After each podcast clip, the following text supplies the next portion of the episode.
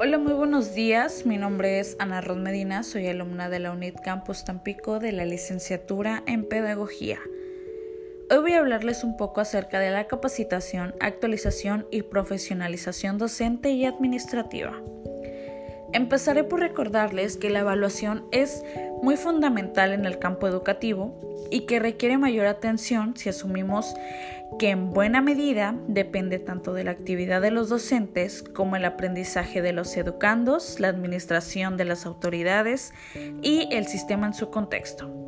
Dentro de la educación es muy importante que los docentes se encuentren en constante formación capacitación y actualización conforme a las necesidades del contexto lo demanden, siendo esta obviamente una característica imprescindible para ejercer su profesión. La capacitación docente o formación docente se refiere a las políticas y procedimientos planeados para preparar a potenciales profesores dentro de los ámbitos del conocimiento, las actitudes, el comportamiento y las habilidades cada uno necesario para cumplir sus labores eficazmente en el salón de clases y la comunidad escolar. Aunque teóricamente la capacitación docente puede ser concebida y organizada como un perfeccionamiento continuo, a medida se va dividiendo en distintas etapas, como es la capacitación docente inicial, la cual pues consta de un curso anterior al trabajo de, de profesor responsable de una sala de clases. También está la iniciación, que es el proceso en el cual se adquiere conocimientos y respaldo durante los primeros años de aprendizaje. Y de igual manera el desarrollo profesional, que es el proceso dentro de la sala de clases para profesores en práctica. Pero volviendo a todo esto, vamos rumbo a los niveles de formación, los cuales son la capacitación, la actualización, el profesionalización y especialización. Y también vamos a incluir el formador de formadores.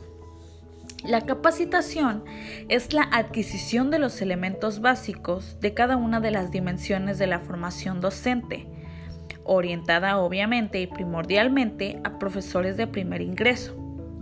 También está la actualización, que es el proceso que complementa la formación en cada una de las dimensiones de la formación docente e implica la adquisición de competencias deseables definidas por el centro de la función docente. También está la profesionalización y especialización, que además de las habilidades y competencias de los niveles anteriores, los docentes en este nivel pues deberán desarrollar productos y aplicaciones innovadoras en una o varias dimensiones.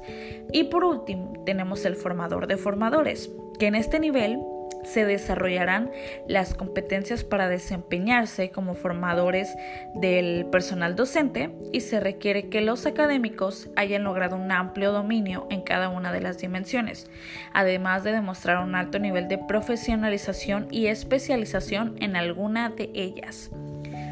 También voy a hacer mm, mención de las dimensiones de la formación, las cuales constan del el pedagógico, que es esta dimensión que en donde se pretende que el docente cuente con los conocimientos básicos en los cuales se sustenta el modelo educativo.